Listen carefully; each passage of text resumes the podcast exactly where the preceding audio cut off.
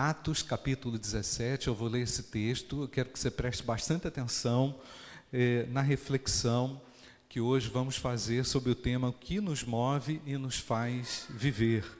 Atos capítulo 17. Tendo passado por Anfípolis e Apolônia, chegaram a Tessalônica, onde havia uma sinagoga judaica. Segundo o seu costume, presta atenção, segundo o costume do apóstolo Paulo, foi à sinagoga e por três sábados discutiu com eles, com base nas Escrituras, uma referência para discussão, as Escrituras. Com eles quem? Com os judeus. Explicando e provando que o Cristo deveria sofrer e ressuscitar dentre os mortos, e dizia: Este Jesus que lhes proclamo é o Cristo. Alguns dos judeus foram persuadidos e se uniram a Paulo e Silas, bem como muitos gregos tementes a Deus e não poucas mulheres de alta posição. Atos capítulo 17, verso 5. Mas os judeus ficaram com inveja. Reuniram alguns homens perversos dentre os desocupados e com a multidão iniciaram um tumulto na cidade, invadiram a casa de Jason e em busca de Paulo e Silas, a fim de trazê-los para o meio da multidão. Contudo, não os achando, arrastaram Jason e alguns outros irmãos para diante dos oficiais da cidade, gritando: Esses homens que têm causado alvoroço por todo o mundo, agora chegaram aqui. E Jason os recebeu em sua casa. Todos eles estão agindo contra os decretos de César, dizendo que existe um outro rei chamado Jesus. Ouvindo isso, a multidão e os oficiais da cidade ficaram agitados. Então receberam de Jason e dos outros a fiança estipulada e os soltaram. Logo que anoiteceu, os irmãos enviaram Paulo e Silas para Bereia. Chegando ali, eles foram à sinagoga judaica. Os bereanos eram mais nobres do que os tessalonicenses, pois receberam a mensagem com grande interesse, examinando todos os dias as Escrituras para ver se tudo era assim mesmo. E creram muitos dentre os judeus, bem como dentre os gregos, e um bom número de mulheres de elevada posição, e não poucos homens. Quando os judeus de Tessalônica ficaram sabendo que Paulo estava pregando a palavra de Deus em Bereia, dirigiram-se também para lá, agitando e alvoroçando as multidões. Imediatamente os irmãos enviaram Paulo para o litoral mas Silas e Timóteo permaneceram em Bereia. Os homens que foram com Paulo o levaram até Atenas, partindo depois com instruções para que Silas e Timóteo se juntassem a ele tão logo foram, fora possível. Fosse possível. Versículo 16. Enquanto esperava por eles em Atenas, esse aqui é um ponto importante na nossa reflexão versículo 16: Enquanto esperava por eles em Atenas, Paulo ficou profundamente indignado ao ver que a cidade estava cheia de ídolos.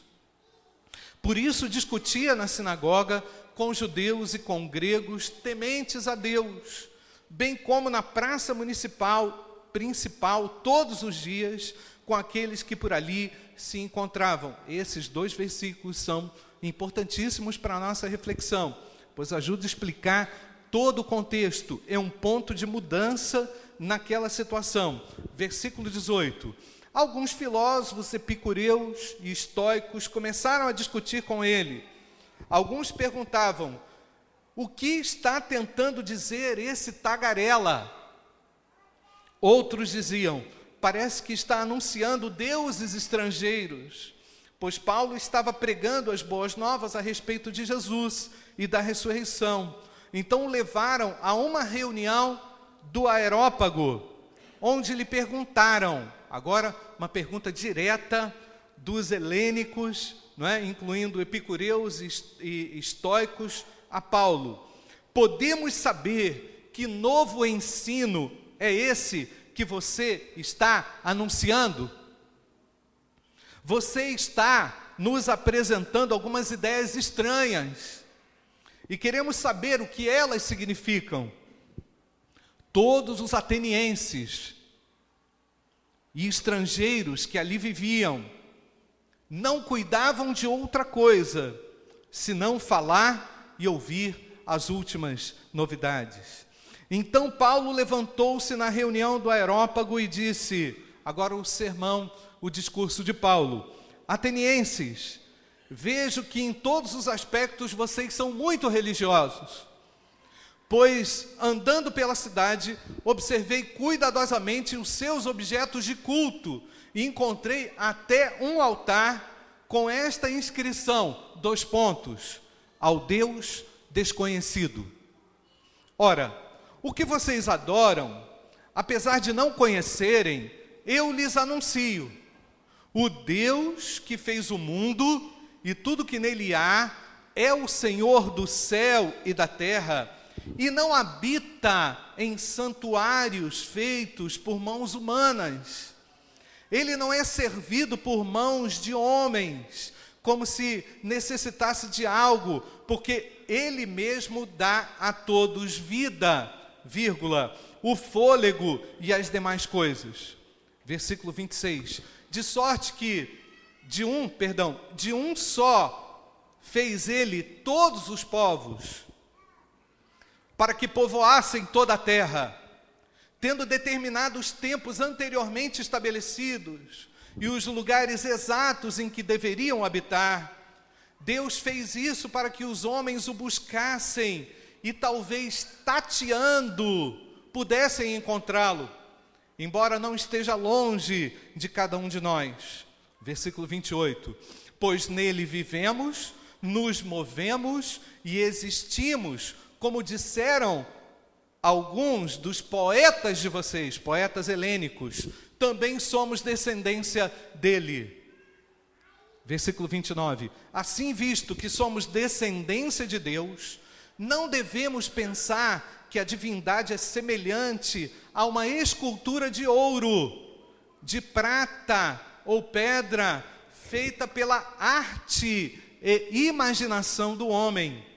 No passado, Deus não levou em conta essa ignorância, mas agora ordena, Deus ordena a todos e em todo lugar se arrependam pois estabeleceu um dia que há de julgar o mundo com justiça por meio do homem que designou, e deu provas disso a todos, ressuscitando-o dentre os mortos.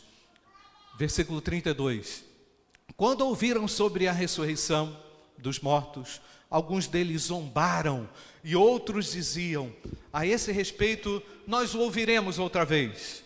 Com isso, Paulo retirou-se do meio deles e alguns homens juntaram-se a ele e creram. Entre eles estava Dionísio, membro do Aerópago, e também uma mulher chamada Damaris, e outros com eles. Amém, queridos? Eu gosto muito dos discursos na Bíblia, irmãos. Eu leio com muita atenção, porque eu sei que esses discursos, essas mensagens, normalmente foram realizadas, foram feitas, foram é, concebidas em momentos extremamente difíceis, tensos e confrontadores. Então, eu fico observando as nuances do texto, o que realmente esses homens falaram, e me impressiona saber, irmãos, que todos esses que realizaram seus discursos no, no Novo Testamento é, foram extremamente ousados e confrontadores. A palavra de Deus, ela confronta o nosso comportamento. A palavra de Deus não é para massagear o nosso ego. A palavra de Deus normalmente nos confronta com os nossos pecados, com as nossas intolerâncias, com as nossas inconsequências, com aquilo que nós fazemos de errado Deus o tempo inteiro usou esses homens e usa os homens de Deus com a palavra de Deus para anunciar uma mensagem que é, no mínimo, reparadora, confrontadora, e o objetivo dela é reparar o homem, é conduzir o homem, reconduzir o homem para Deus. E nesses discursos, irmãos, eu também me, também me impressiona aquelas pessoas que são capazes de entender, são capazes de aderir à ideia do pregador.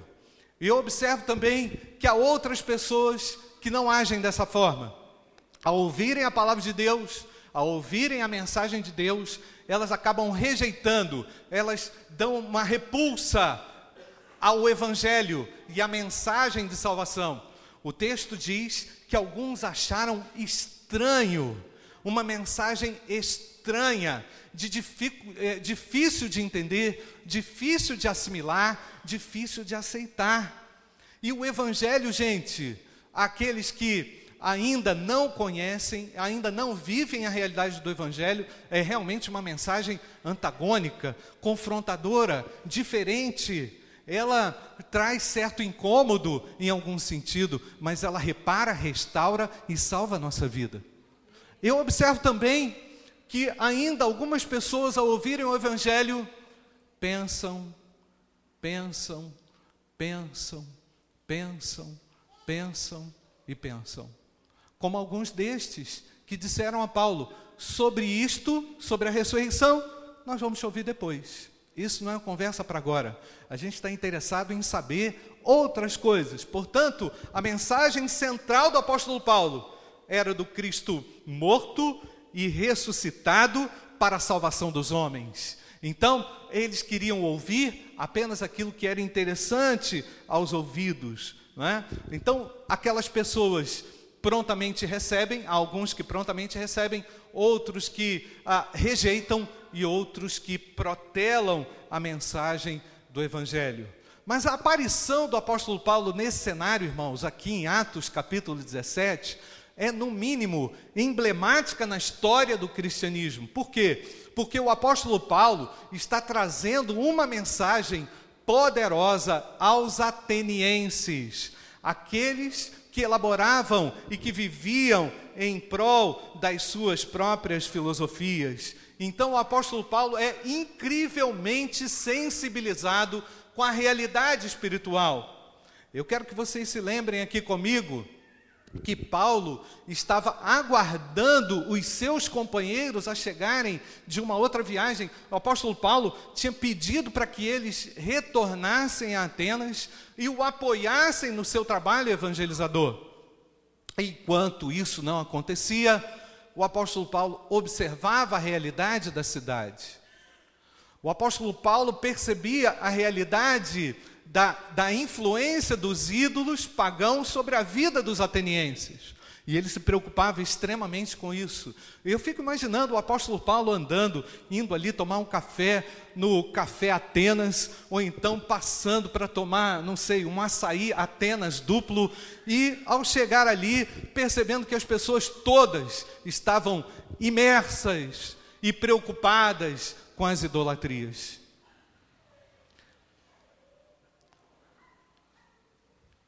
E quando a gente olha para a cidade, a Alessandra falou isso aqui. Ela fala assim: gente, eu não preciso nem falar muita coisa a respeito do que acontece na realidade espiritual na nossa cidade. Eu não precisaria dizer do estado, por exemplo, de um colega seu no trabalho. Eu não precisava falar, por exemplo, do estado de um familiar, um estado eh, espiritual degradado de alguém que você ama e que convive com você e que está no seu dia a dia. Eu não precisava falar daquela pessoa que virou um mendigo, que virou uma, uma escultura, praticamente uma escultura na praça, onde ninguém percebe a existência dela. Eu não precisava falar do que nós todos estamos acostumados a viver e a ouvir na televisão sobre corrupção, sobre as mentiras, sobre a degradação do homem, eu não precisava falar isso. Mas enquanto o apóstolo Paulo esperava por eles em Atenas, no versículo 16, Paulo ficou profundamente indignado. Sabe qual é o sentimento, irmãos, de profundamente indignado? É o seguinte: o camarada olha, constata um fato e fica arrasado. A sensibilidade espiritual faz a gente pensar no outro, não é verdade, irmãos? E faz a gente olhar para o outro com os olhares de Deus. O apóstolo, a, eu ia falar que o apóstolo é, Zé Augusto, mas o Zé Augusto, gente, hoje de manhã, falou sobre esse olhar de Paulo, cuidadoso para com o próximo.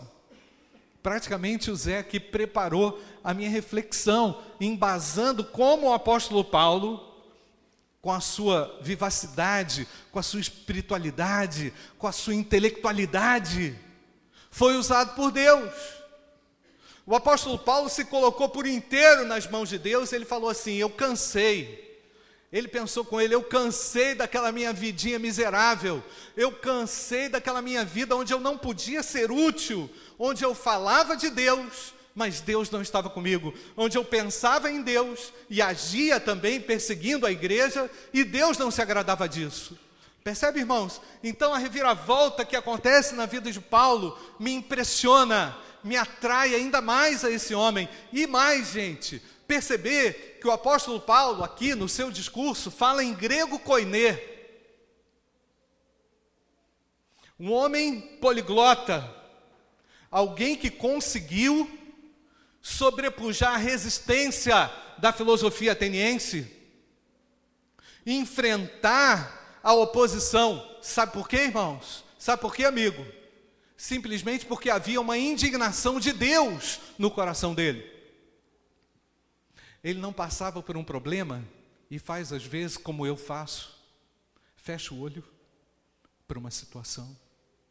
Ele olhava uma situação e se via na posição de alguém que poderia fazer algo. Talvez ele tivesse pensado aqui com ele: caramba, eu falo idioma, esse pessoal está conversando demais, eles estão me inquirindo, eles não querem ouvir falar da ressurreição. Eles estão me pressionando, eles estão vivendo uma baita escuridão espiritual. O que está sobre eles é algo terrível, é o que vai os conduzir que vai conduzi-los para a destruição eterna. E Paulo, nesse discurso, movido por uma indignação, acaba fazendo dessa indignação uma grande oportunidade para comunicar o amor de Deus. E talvez, irmãos, a única oportunidade que nós vemos no texto bíblico, em Atos, onde ele foi tão poderosamente usado naquele contexto de resistência, naquele contexto de paganismo, naquele contexto de idolatria. E é muito interessante, irmãos, perceber que Paulo não tinha pressa de começar o seu trabalho entre os atenienses. Ele estava aguardando os seus companheiros de viagem. Ele foi nas sinagogas, explicou a partir das Escrituras que Cristo era o Filho de Deus, usou as Escrituras como ponto de partida. Que Escrituras são essas, gente? O Antigo Testamento. Não é? Nós sabemos que o Novo Testamento ainda não tinha sido produzido, então ele pega como base o Antigo Testamento e, a partir do Antigo Testamento, começa a apresentar que Jesus era o Cristo aos judeus. Mas aqui o contexto é outro. Pensa bem agora, pensa comigo na confusão, na baderna espiritual que está a mente do brasileiro. Pensa bem a, a, a quantidade de influências teológicas, neoteológicas, liberais, enfim, de todo jeito, de toda sorte que está sobre a cabeça das pessoas. Outro dia encontrei uma pessoa e me prontifiquei ajudá-lo numa situação que ela estava enfrentando, e a pessoa falou assim: Ah, pode orar sim, qualquer oração ajuda. Tipo assim, qualquer tipo de pagelança tá bom, qualquer tipo de, de efeito que a sua religião provoque, ou então o seu Deus provoque sobre mim, tá bom. As pessoas não conseguem perceber, elas não conseguem discernir entre aquilo que é de Deus e aquilo que não é de Deus. Verdade ou não, irmãos?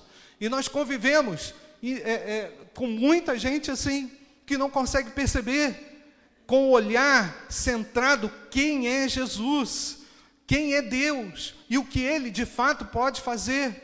Então, o apóstolo Paulo foi pego de surpresa naquele rompante emocional, naquele rompante da sua indignação, mas Deus não foi pego de surpresa. Mas Deus sabia que o apóstolo Paulo seria poderosamente usado ali, porque eu creio, irmãos, que Deus, Ele usa sentimentos que estão sobre o meu coração, sobre o seu coração, para promover o melhor para as pessoas. Amém, irmãos? Por mais angustiado que eu e você estejamos com o nosso Brasil, por mais angustiados que nós estejamos com alguma situação que não muda dentro de casa, que não muda no trabalho, por mais que nós não consigamos controle sobre as coisas como nós gostaríamos de ter, então o apóstolo programou o seguinte: eu vou esperar os meus parceiros chegarem e nós vamos fazer uma reunião de oração, nós vamos fazer um estudo bíblico, vamos fazer 31 dias de oração, nós vamos subir os montes, nós vamos orar. E aí, de repente, um sentimento aflora o coração daquele homem e ele diz assim: não é hoje, é agora. E quantos estariam com ele? Só ele Deus. Só ele Deus. Presta atenção. Deus, em algumas situações, vai permitir que você fique sozinho. Para que a partir daquela situação, você o reconheça como Deus e você tome uma atitude. Amém, irmãos? Deus está à espera de uma atitude, de uma resposta. Então, Paulo certamente teve algum tempo para pensar.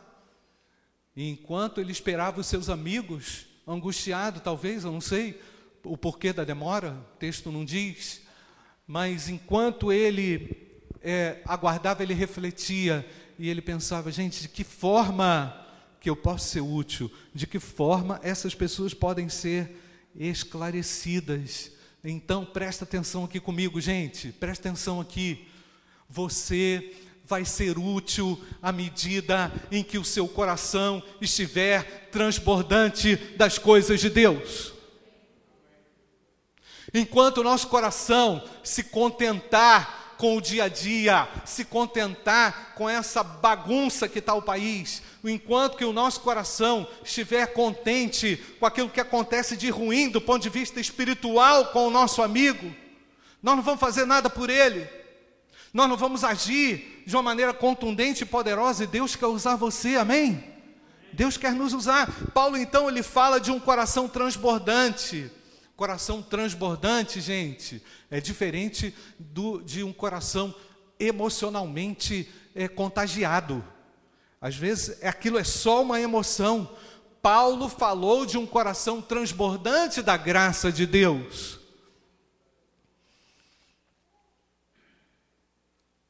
E eu falei isso hoje de manhã para minha classe de escola bíblica dominical. O que, que é a oração? O que é a oração? Estava explicando, Leudson, o que é a oração. A oração é um contato com o Criador, onde Ele inunda o nosso coração com o Espírito Santo de Deus. Amém, irmãos? Isso nos move, isso nos faz sair do lugar. Isso, não, isso nos dá, no mínimo, uma, uma noção de quem Deus é e, no mínimo, uma noção do que eu posso fazer em favor do próximo. E o homem moderno está apenas preocupado, o homem pós-moderno está apenas preocupado com o que Deus pode fazer por ele. Mas Deus não olha assim não. Deus não olha assim não. Deus olha, é lógico, ele, fa ele faz disso uma isca para você poder ser usado por Deus. Deus quer te usar poderosamente. Então, a primeira intenção de Paulo era esperar Silas e Timóteo e se ver no centro de uma confusão espiritual. E aí, Paulo, no meio daquela confusão espiritual, pensava assim com ele: estou conjecturando, tá, irmãos? Não tem isso no texto, não. Eu estou inferindo aqui. Então, ele pode ter pensado: os falsos deuses estão enganando os atenienses. Eu conheço o Deus vivo. Os falsos deuses estão levando os atenienses para o buraco. Esse pessoal é tão inteligente, tão capaz de filosofar, mas é incapaz de crer em Deus. Eles são tão capazes de promover aqui é, coisas grandiosas, ideias fascinantes, mas que não vão trazer a vida que Deus quer para eles. Então, o apóstolo Paulo pensa a respeito daquele, daquele contágio negativo, daquela, daquele excesso que a, os atenienses viviam. Então, vale a pena ressaltar, irmãos, que Paulo estava sozinho, mas estava cheio de autoridade de Deus, porque quando Deus está com você, não importa quantos estejam com você, porque Ele é poderoso na batalha. E eu lembrei, irmãos, até mesmo do que Davi falou no Salmo 91, presta atenção. Aquele que habita no abrigo do Altíssimo e descansa à sombra do Todo-Poderoso, pode dizer ao Senhor: Tu és o meu refúgio e tu és a minha fortaleza. O meu Deus em quem confio, ele me livrará do laço do caçador e do veneno mortal. Que coisa terrível, né, irmão? O veneno, imagina o veneno que quer contagiar a sua vida o teu chefe que faz veneno da sua vida, o teu chefe que quer lançar um prejuízo sobre você, quer prejudicar você. Aquelas pessoas que de repente você mais confiou são as que hoje estão tramando a sua derrota. E o texto diz, gente, que o Senhor livrará do laço do caçador do veneno mortal, ele o cobrirá com as suas penas, e sob as suas asas você encontrará refúgio. A fidelidade dele será o seu escudo protetor. Tremendo, irmãos. Certamente o apóstolo Paulo, ao conhecer as Escrituras, vai relacionar esse Deus Todo-Poderoso a Jesus Cristo, o Filho de Deus a Jesus Cristo, que é o Todo-Poderoso na batalha. E aí, o Salmo 91 ainda diz: Mil poderão cair ao seu lado e dez mil à sua direita, mas nada o atingirá. Nada vai te atingir, por quê? Porque Deus quer te usar. Porque Deus quer que você seja um instrumento. Não para você ficar satisfeito com a proteção exclusivamente, mas para que você entenda que Deus te protege, porque você é útil para Ele. Porque a tua indignação pode ser esperança de alguém. A tua revolta em uma situação pode ser remédio para um amigo, para alguém que você ama, para alguém que você não quer ver aprisionado pela ignorância do pecado. Olha só o que, que diz ainda o Salmo 91, irmãos. Se você, aí tem uma condição, né? Se você fizer do Altíssimo o seu refúgio, nenhum mal o atingirá, desgraça alguma chegará à sua tenda, porque a seus anjos ele dará ordem a seu respeito, para que o protejam em todos os seus caminhos. Com as mãos eles o segurarão, para que você não tropece em alguma pedra. É isso que acontece, amigo. É isso que acontece. Você que ainda não entende os caminhos de Deus, você que entrou aqui hoje e ainda não compreendeu o, o, o que Deus pode fazer, e também às vezes não entende a posição de uma pessoa cristã que você conhece. Ah, isso aí é muito radical. Esse discurso podia ser mais liberal você podia ser mais tolerante, não é? Você podia flexibilizar, coloca Deus Pai, Deus Filho, Deus Espírito Santo e coloca lá também a divindade ateniense. O que que tem? Tira uma foto depois, todo mundo vai gostar, não é? De, mas essa não é a ideia de Deus. Deus não tem essa ideia liberal. Deus não tem essa ideia assim flácida que não é, traz é, conteúdo você entende, irmãos? Quando ah, as pessoas começam a misturar, quando elas não conseguem perceber a exclusividade do cristianismo, elas começam a fracassar, porque Deus não compartilha a sua glória. Deus é Deus e continuará sendo Deus, e é a Ele que nós servimos. Então o apóstolo Paulo teve que fazer um discurso que hoje, de acordo aí com o pensamento vigente, seria politicamente incorreto, mas era o que tinha que ser falado, é o que tem que ser falado. O evangelho vai incomodar as pessoas. Verdade ou não, irmãos? Ele vai incomodar porque ele traz exclusividade para Deus, ele coloca Deus em primeiro lugar, e o homem não está em primeiro lugar, você não está em primeiro lugar, eu não estou em primeiro lugar, Deus é soberano, ele está em primeiro lugar, a ele toda a honra, toda a glória, ele é Deus. Era isso que o apóstolo tinha entendido na vida dele. E era isso que ele queria que as pessoas compreendessem, era essa é essencialmente a mensagem do evangelho. O apóstolo Paulo também, nessa situação, gente, enfrentou forte resistência do ponto de vista filosófico, não apenas do ponto de vista teológico da, ah, dos helênicos, mas do ponto de vista filosófico também. Alguns, com desprezo, ridicularizavam o que ouviam, outros é, ouviam e queriam ouvir mais. O versículo 18 que eu li diz o seguinte: relembrando, e alguns dos filósofos epicureus e estoicos contendiam com ele. E uns diziam: o que quer dizer esse paroleiro ou é, tagarela? E outros, parece que ele é pregador de deuses estranhos, porque eles anunciava Jesus e anunciava também a ressurreição. Agora, só um rápido parênteses aqui, irmãos. Epicureus e estoicos os epicureus eram de uma escola filosófica de 300 anos, três séculos antes de Cristo. Essa turma da, dos, é, de Epicuro ou Epícoro eram, é, acreditavam que eles deveriam obter o máximo dessa vida. A ideia deles era o seguinte: desfrute o máximo dos prazeres da vida, e rejeite qualquer tipo de sofrimento. Qualquer ideia de sofrimento, você tira fora. Ora, o Evangelho é uma mensagem marcada pelo sofrimento, não é verdade, irmãos? Pela dor, pela dificuldade, pela angústia.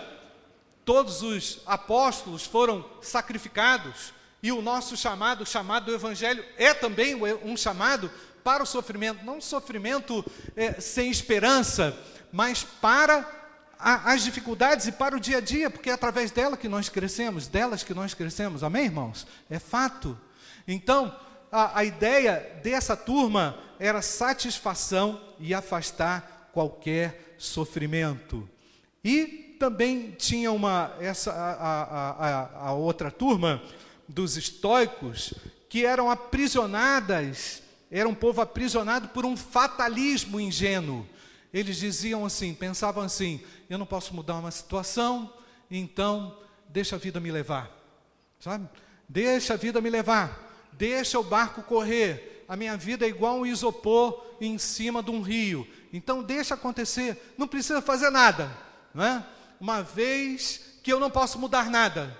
Então o apóstolo Paulo fala para esse tipo de auditório, alguém que acreditava que o melhor da vida seriam os prazeres. E alguém também que acreditava que o melhor da vida era deixar tudo como está, de qualquer jeito. O apóstolo Paulo sabia que Jesus Cristo mudava a história.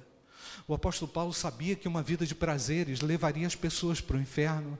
O apóstolo Paulo combatia a carne, entende, irmãos? Combatia os desejos da carne e apresentava a realidade espiritual como a única forma segura de viver. E também combatia aquela ideia de que você não pode interferir, de que você não pode fazer nada, somos úteis a Deus, a oração do justo, a Bíblia diz, pode muito em seus efeitos. Amém, irmãos? Então o apóstolo Paulo faz um apelo dramático àquele povo e busca a coerência espiritual para que eles pudessem rejeitar os falsos deuses, rejeitar também essa vida cheia de prazeres, cheia de realizações, ah, e rejeitar também essa vida onde os indivíduos nada poderiam fazer é, para qualquer mudança, e isso gerava, gente, especialmente nos epicureus, uma insensibilidade com relação ao próximo, com relação à vida, ninguém se interessava por nada. Aí você olha o que está acontecendo hoje: uma alienação total da vida, uma busca frenética hoje, mesmo contexto, não é verdade, irmãos? Contexto diferente, mas a mesma filosofia, a mesma ideia presente entre as pessoas. Deixa a vida me levar, ou deixa as coisas como estão, não incomode a Deus. Você pode ser feliz assim, ou então busca o prazer, busca a satisfação de qualquer forma, evite o sofrimento a todo custo. E o apóstolo Paulo contraria a todos, fazendo um apelo. Ele deseja, ele requer, através da sua mensagem, que os seus ouvintes se arrependam dos seus pecados. Versículo 29 e 30. Assim, visto que somos descendência de Deus, não devemos pensar. Está aí, Lívia? Vamos ler junto, gente. Assim, visto que somos descendência de Deus, não devemos pensar que a divindade é semelhante a uma escultura de ouro, prata ou pedra feita pela arte e imaginação do homem. No passado, Deus não levou em conta essa ignorância, mas hoje, agora, ordena que todos, em todo lugar, se arrependam. A mensagem de Deus não mudou. A mensagem do Senhor ainda é essa: que aqueles que a ouvem, a recebam de bom grado em seus corações. Aqueles que rejeitam a sua mensagem perderão a oportunidade da grande salvação que o Senhor dá. Aqueles que acolhem serão salvos aqueles que recebem a Cristo serão transformados pelo poder da regeneração. Amém, irmãos? Então, o que estava no centro da vida de Paulo? O que estava no centro da vida dele? O que fazia Paulo se levantar tão corajosamente? Em primeiro lugar, ele sabia que a igreja era coluna e firmeza da verdade. Enquanto ele olhava as colunas, de Atenas, as construções suntuosas de Atenas, ele pensava: meu Deus, a minha igreja, a igreja de Cristo, é a que vai trazer para as pessoas aquilo que elas mais necessitam: vida, paz, comunhão, alegria, regozijo, assim como nós temos na nossa igreja. Amém, irmãos? Ele sabia que a igreja seria o reduto de Deus, onde Deus reuniria na igreja os salvos, aqueles que Deus os, os chama para a salvação. Então, Paulo sabia que a igreja seria o ponto de equilíbrio. Não igreja institucional, entende, irmãos? Mas o ajuntamento de Deus. O ajuntamento de Deus ia trazer o equilíbrio. Paulo tinha certeza disso. Apesar de serem numericamente poucos, ele podia contar com Deus e com a garantia de que ele seria bem sucedido por Deus. O que que Paulo fala então para os helênicos? Versículo 28. Pois nele vivemos, nos movemos, presta bastante atenção. Pois nele vivemos, nos movemos e o que? Existimos. Como disseram, aí que me salta a atenção também como disseram alguns dos poetas de vocês, dos poetas helênicos, Paulo tinha noção da literatura helênica, conhecia o pensamento helênico. E ele, ele apela para o seguinte: como os helênicos, como os atenienses não conheciam o, no, o Antigo Testamento, Paulo usa o primeiro ponto de partida, a literatura, a literatura grega. Então ele diz: Pois nele vivemos, nos movemos e existimos, como disseram alguns dos poetas de vocês, também somos descendência dele. Paulo tinha conhecimento da literatura, então ele, ele faz referência à, à sua plateia utilizando trecho de, uh, de Epimênides, Cleanto e Árato. Você já leu alguma, alguma, alguma ideia de algum desses uh, escritores? Pois é, Paulo usa essas referências. Ele faz uma citação à obra crética do poema de Epidêmides, de 600 anos antes de Cristo. Uau! E esse é o ponto de partida para que os atenienses comecem a olhar para Deus. E ele pega ali aquele altar que foi erigido ao Deus desconhecido e faz uma associação extremamente criativa. Esse Deus desconhecido que vocês estão adorando aí é o meu Deus. Esse Deus aí é o Senhor Criador dos céus e da terra. Que brilhantismo, irmãos. Que insight. Que direção de Deus. Irmãos, é incrível. Às vezes algumas pessoas me fazem umas perguntas que eu não tenho assim como responder. Aí, por uma fração de segundo, eu penso assim: me ajuda, Deus. E você sabe, irmãos, que a resposta aparece porque Deus fala conosco, irmãos. Deus estava falando ali através da, da boca do apóstolo Paulo, naquela situação. Incrível, usando o conhecimento, usando a espiritualidade, usando a intelectualidade, usando a indignação, usando tudo para o nome dele ser conhecido. Paulo faz uso da língua grega, da literatura grega, contextualiza o evangelho, nivela o evangelho por cima, não faz negociação com os deuses pagãos e ainda faz uma ordem: todos se arrependam e creiam em Jesus. É incrível, irmãos. Então, Paulo tinha entendido o valor da igreja. O que que Paulo tinha resolvido também no seu coração? Ele tinha resolvido que Cristo era o centro do universo Cristo era o centro do universo.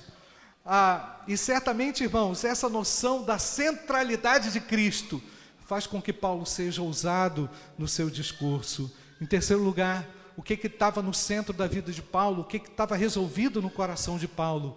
Que Cristo era também o centro da história. Que a história havia sofrido uma incrível mudança com a chegada de Cristo. E tudo deveria ser visto a partir dessa chegada.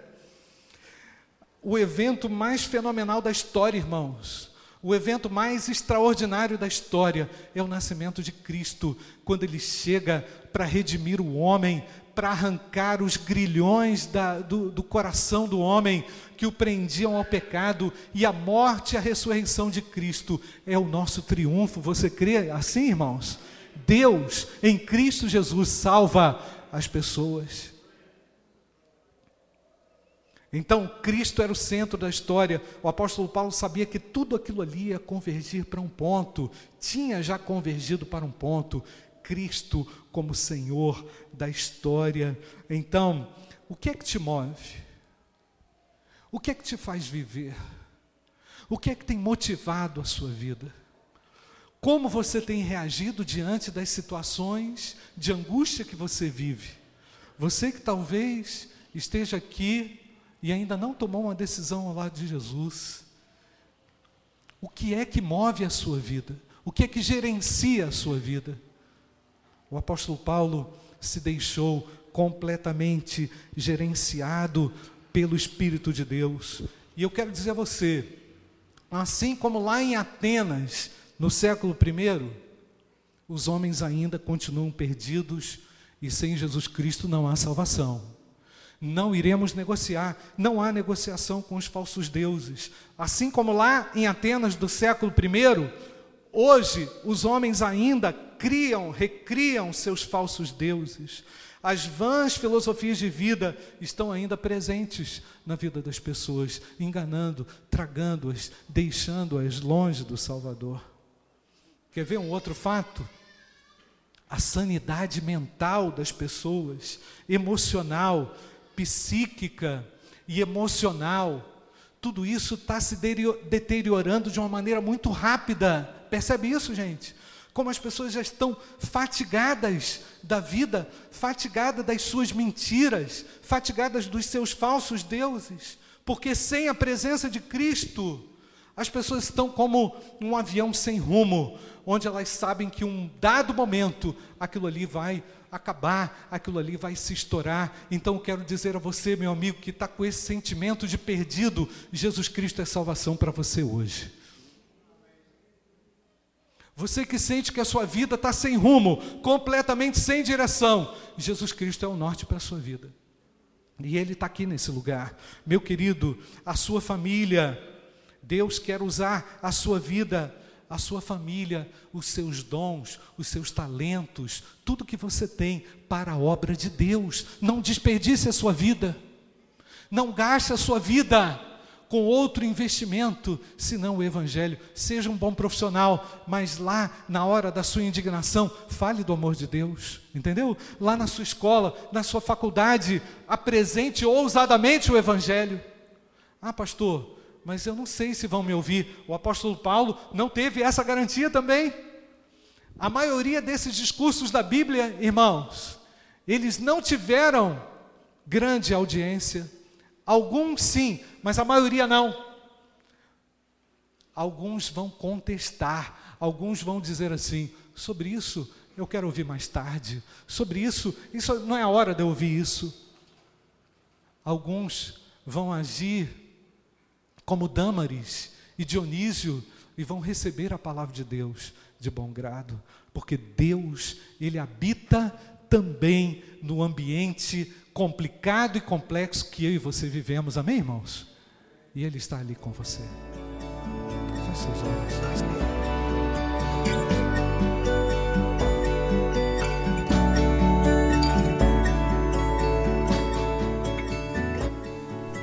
A Igreja Batista do Bom Retiro tem plena convicção de que a palavra de Deus é poder para salvar e transformar vidas. Nosso desejo é que essa mensagem tenha alcançado seu coração. Para saber mais sobre quem somos e em quem acreditamos, acesse ibbrpatinga.com.br.